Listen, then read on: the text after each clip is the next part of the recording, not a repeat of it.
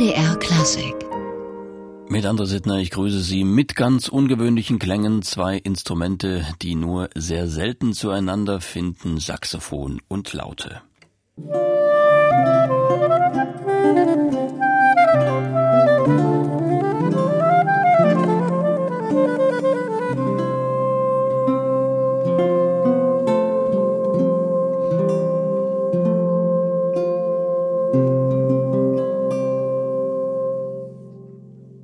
Instrument des Jahres. Auf Abwägen eine Komposition von Giovanni Bassano aus dem späten 16. Jahrhundert gehört haben wir hier Hugo Siegmit, Sopransaxophon und Axel Wolf mit der Laute, ganz ungewöhnliche Melange und herausgebracht hat diese Aufnahme 2014 das kleine feine Label Öms Classics mit dem langjährigen Chef Dieter Öms als Produzenten und da geht nun dieser Tage eine Ära zu Ende. Dieter Öms hört nämlich auf. Das ist nicht das Ende von Öms Classics natürlich, aber doch das einer langen Lauf Laufbahn in Diensten der Musik. Seit 54 Jahren ist Dieter Oehms einer der wichtigsten deutschen Produzenten in Sachen klassischer Musik gewesen und wir freuen uns, dass wir heute mit ihm sprechen können hier bei MDR Klassik. Schönen guten Tag, Herr Oehms. Ja, hallo. Wir wollen ein wenig sprechen, Herr Oehms, über Ihre lange, lange Musikkarriere. Wie ist es denn eigentlich dazu gekommen, ähm, die Klassik so zum Beruf zu machen in dieser Richtung? Ach, das ist von in die Wiege gelegt und in meiner Ausbildung äh, bin ich immer mit klassischer Musik konfrontiert gewesen. Und ich bin dann äh, nach Berlin und habe erstmal bei Daimler-Benz als Kaufmann gearbeitet und habe dann Kontakt zu dem äh, Berliner Verleger Bill Meisel gehabt. Und der meinte, Junge, du hast so viel Ahnung von Musik, du musst zur Grammophon. Und äh, der Will Meisel hat mich dann an die Grammophon äh, vermittelt und da bin ich dann 1965 angefangen. Und das war ja eine große Zeit, da war die Grammophon auch schon eines der Major-Labels. Äh, viele große Künstler, mit wem haben Sie da zusammengearbeitet? Ach ja, das ist eine Palette. Äh, alles äh, die, zur deutschen Grammophon gehören ja äh, sowohl die klassische Seite als die äh, Unterhaltungsseite, also die Polydor. Und in den ersten Jahren war ich mit den Polydor-Künstlern konfrontiert, ob das nun Freddie Quinn war oder Roy Black oder James Last und später, als ich, äh, ich habe eine Karriere gemacht vom Juniorverkäufer über Regional Manager, Vertriebsleiter Deutschland, äh, Grammophon und dann später Geschäftsführer Deutsche Grammophon. Und dann kam natürlich die Klassik dazu und das war dann, ob das Leonard Bernstein war oder Rostropovich oder Karajan, also all die Leute kenne ich, Anne-Sophie Mutter, äh, alle von der ersten Stunde an. Und es war eine lange, große Zeit. 2003 dann doch die Überlegung, ein eigenes Label zu gründen. Das ist ja doch ein ziemlicher Schnitt dann. Was waren denn die Gründe, dass Sie die etablierten sozusagen verlassen haben? Äh, ja, das ist ein bisschen komplizierter zu erklären. Ich habe in den 80er Jahren die Markteinführung der CD gemacht in Europa. Deutsche Grammophon oder Polygramm, wie es damals hieß, gehörte ja dem Philips-Konzern. Und Philips hat mit, zusammen mit, äh, mit Sony die Markteinführung der CD vorangetrieben. Und ich war damals äh, äh, junger Geschäftsführer Deutsche Grammophon und wurde von Philips beauftragt, die Markteinführung der CD zu machen. Die ist, wie man weiß, gelungen und äh, zur Belohnung äh, hat man mir von der Philips-Seite mich zum Chef der Abteilung Philips Consumer Electronics gemacht.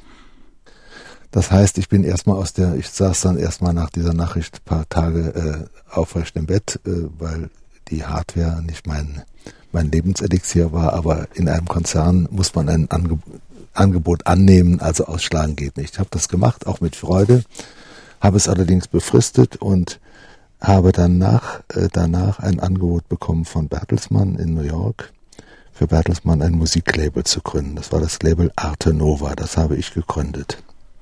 Mit erfolgreichen Künstlern, also ich habe zum Beispiel den berühmten Beethoven-Zyklus mit der Tonhalle in Zürich und David Zinnmann produziert, die ersten Aufnahmen mit dem, mit Christian Gerhaher.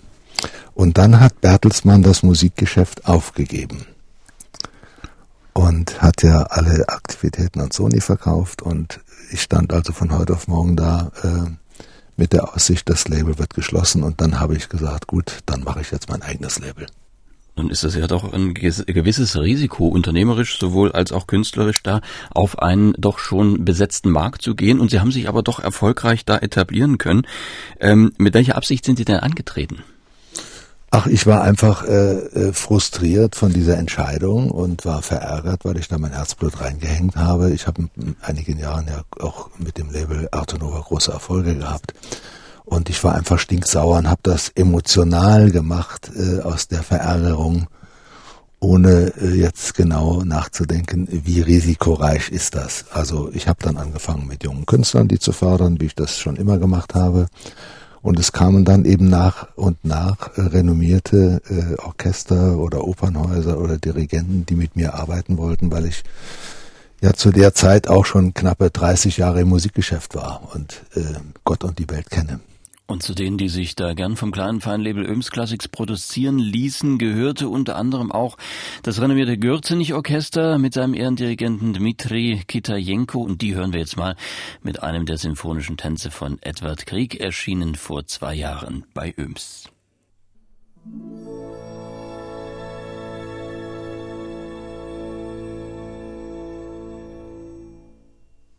Das Kürzenich-Orchester Köln mit Dmitri Kitajenko am Pult spielte Edward Krieg. Erschienen ist diese Aufnahme bei Öms Classics vor zwei Jahren.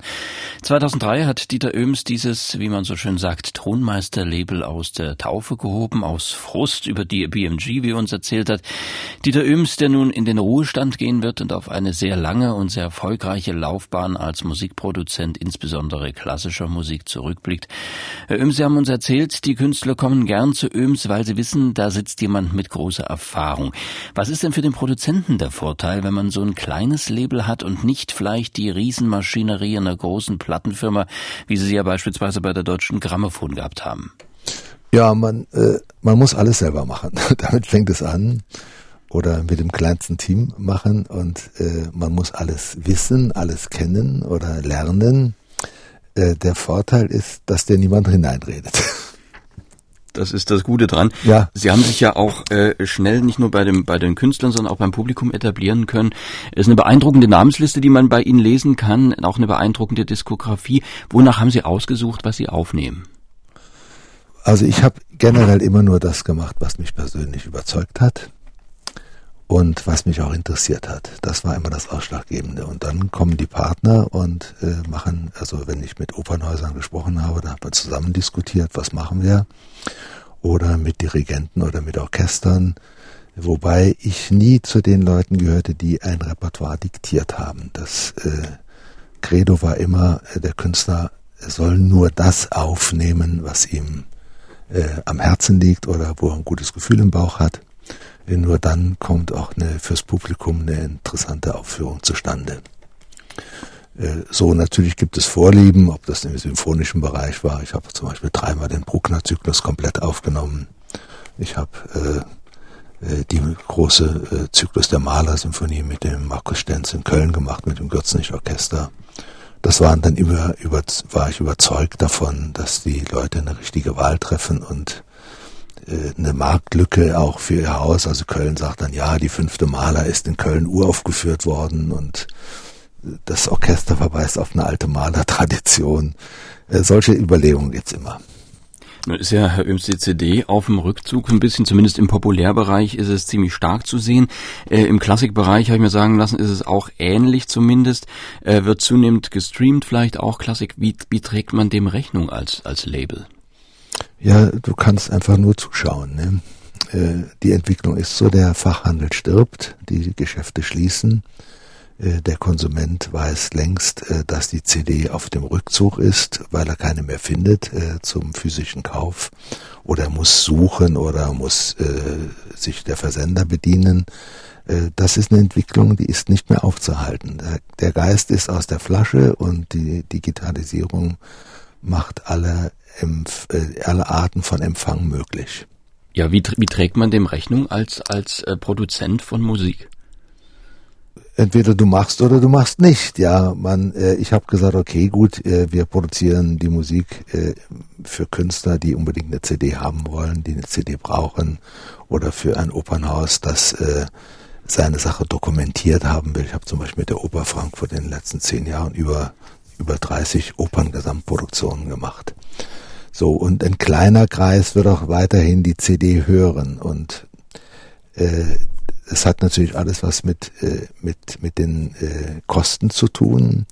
Äh, man muss versuchen, die Kosten im Griff zu behalten und sagen, okay, die Verkäufe gehen zurück und es kommt ein, ein teilweiser Ausgleich durch die Einnahmen äh, von Download und Streaming. Und der heutige Klassikmarkt, wenn wir drauf schauen, der ist auch bestimmt, so scheint es zumindest, von ja doch sehr marktorientierten Werbeideen, einer gewissen Personenorientierung, auch ein gewisser Starkult, der um Einzelne aufgebaut wird. Äh, Musik scheint damit unter weniger wichtig zu sein. Wie wichtig sind gerade da die kleinen Qualitätslabel in dieser Marktentwicklung vielleicht als Gegengewicht auch? Okay, ich glaube, der, der Musikfreund, der kann schon unterscheiden, ob ein, ein Major Company einen Act nach den eben geschriebenen Gesetzen macht oder ob es äh, ein kleineres Label gibt, das eher Nischenwerke produziert. Also zum Beispiel bei der Deutschen Grammophon gibt es keinen kompletten Zyklus des Reger Orgelwerks. Den gibt es auch nicht bei, bei Sony, aber ich habe ein zum Reger Jubiläum 16 eine Gesamtaufnahme alle, des, äh, alle Rega-Orgelwerke, also auf 16 CDs mit dem Bayerischen Rundfunk produziert. Also äh, die Independence-Label gehen eher den Weg, äh, Jungstars zu entdecken oder Raritäten zu produzieren, so wie das äh, auch andere Labels machen, wie CPO, die ja äh, in erster Linie auch nur nach Raritäten suchen. Und das äh, kriegt das Publikum mit und äh, das ist die Nische, die man bedienen kann. Also die Nische, die haben sie immer versucht zu finden und sie hatten gesagt, sie haben jungen Künstlern auch immer eine Chance und ein Sprungbrett geboten. Hier ist einer, über den werden wir vielleicht gleich noch reden, Valer Sabadus.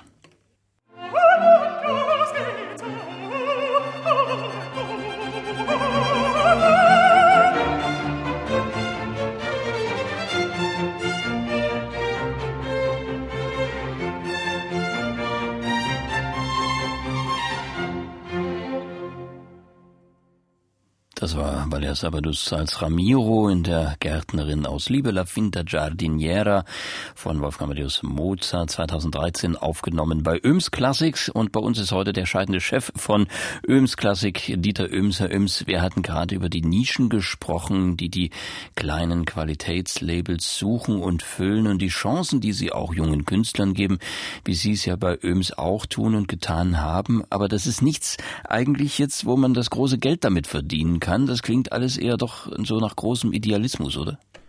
Ja, also wenn man, äh, wenn es rein ums Geld verdienen äh, geht, muss man was anderes machen.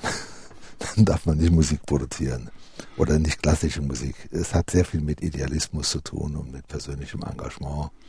Und äh, für mich war es Geld verdienen nicht, nie an erster Stelle. Äh, gewisse Dinge entwickeln sich dann doch positiv und du entdeckst einen jungen Künstler wie ich habe den Valer Sabadus äh, entdeckt und habe seine ersten Aufnahmen gemacht. Die haben wir sehr gut verkauft. Dann hat sie uns ein Mitbewerber weggeschnappt, einer der Majors. Aber äh, auch mit Kleinvieh macht man Mist und äh, die, die Künstler sind sehr, sehr interessiert an einem verlässlichen Partner, äh, der mit ihnen arbeitet und der sie auch betreut und das macht sich dann am Ende auch bezahlt wie Sie so richtig gesagt haben, Öms ist als Marke etabliert, als Qualitätsmarke unter den Kennern gut bekannt. Äh, nun gehen Sie von Bord jetzt demnächst. Äh, wie wird denn Öms erhalten bleiben als Marke und auch als ja, Qualitätslabel? Ja, ich habe ja vor äh, bereits vor anderthalb Jahren die Entscheidung getroffen, äh, mit Blick in die Geburtsurkunde. Ich weiß, ich kann das nicht ewig machen. Ich bin Jahrgang 41, bin jetzt 78 und man darf nicht so vermessen sein, es geht immer alles weiter. Ich habe also Vorsorge getroffen, das Label ist unter dem Dach von Naxos. Naxos äh, International wird das Label betreuen und weiterführen.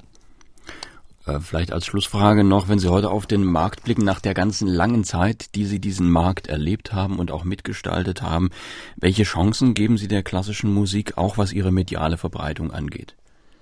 Ach, ich denke, der Klassikfreund äh, ist ein ernsthafter Käufer und äh, ich kann mir auch nicht vorstellen, dass man sich eine einen Opern-Gesamtaufnahme äh, via Streaming anhört, über über einen PC hört oder über äh, schlechte Qualität. Der Klassik, der wirkliche Klass Anhänger der Klassik wird sich eine CD kaufen und äh, wird ins Booklet schauen und äh, bei einer Flasche Rotwein vielleicht seine seine Oper komplett hören und diesen Kreis gibt es und äh, zum äh, für alle Formen der Verwertung muss ja erst einmal ein Master hergestellt werden. Also es muss eben ein Künstler und ein Label das, das Herz in die Hand nehmen und sagen, so, ich will diese Aufnahme machen.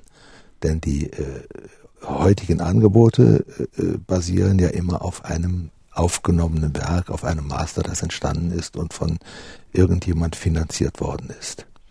Also insofern, äh, die, die Musik hat eine Bedeutung und wenn Sie sehen, die äh, Konzerte und äh, Festivals sind gut besucht und gut verkauft.